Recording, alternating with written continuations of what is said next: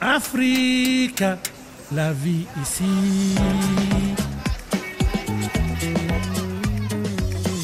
C'est la toute première bibliothèque consacrée à la bande dessinée à Douala. Elle a ouvert ses portes il y a quelques jours. Bonjour Ulrich Talawamba. Bonjour Nathalie. Vous êtes le directeur exécutif de l'Observatoire africain des professionnels de l'édition. Les passionnés du 9e art au Cameroun ont donc maintenant leur BDTech.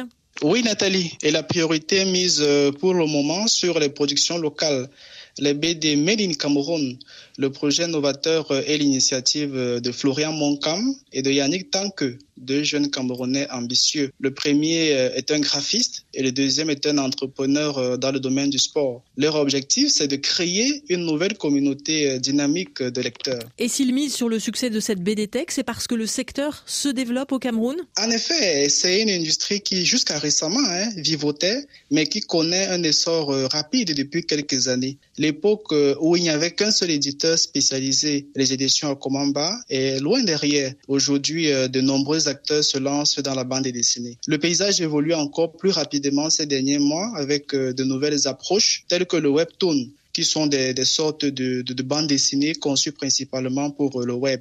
La plupart euh, des passionnés de ce nouveau genre sont des fans de manga asiatiques. Ulrich, il y a aussi de plus en plus d'événements liés à la BD au Cameroun C'est vrai. Il y a dix ans, euh, il n'y avait qu'un seul, le Mboa BD, connu de tous les passionnés camerounais de bande dessinée. Aujourd'hui, les événements se multiplient euh, et offrent de nouvelles plateformes d'expression pour les amateurs de BD. Je citerai notamment le Zebra Comics Expo. Plus récemment, les fans de manga ont publicité la deuxième édition du festival Otaku. Depuis l'année dernière, Yaoundé accueille le Saligier, le Salon international du livre de jeunesse et de la bande dessinée, qui attribue même un prix africain à un jeune bédéiste euh, jamais publié. D'ailleurs, le dernier lauréat est Chance Chakabois, un jeune Congolais de seulement 16 ans. Cependant, Nathalie, euh, tout cela ne doit pas occulter les difficultés liées au cycle de distribution qui empêche encore les auteurs de vivre de leur art. Alors justement, l'intérêt de cette nouvelle BD Tech, c'est de donner à ces auteurs plus d'exposition.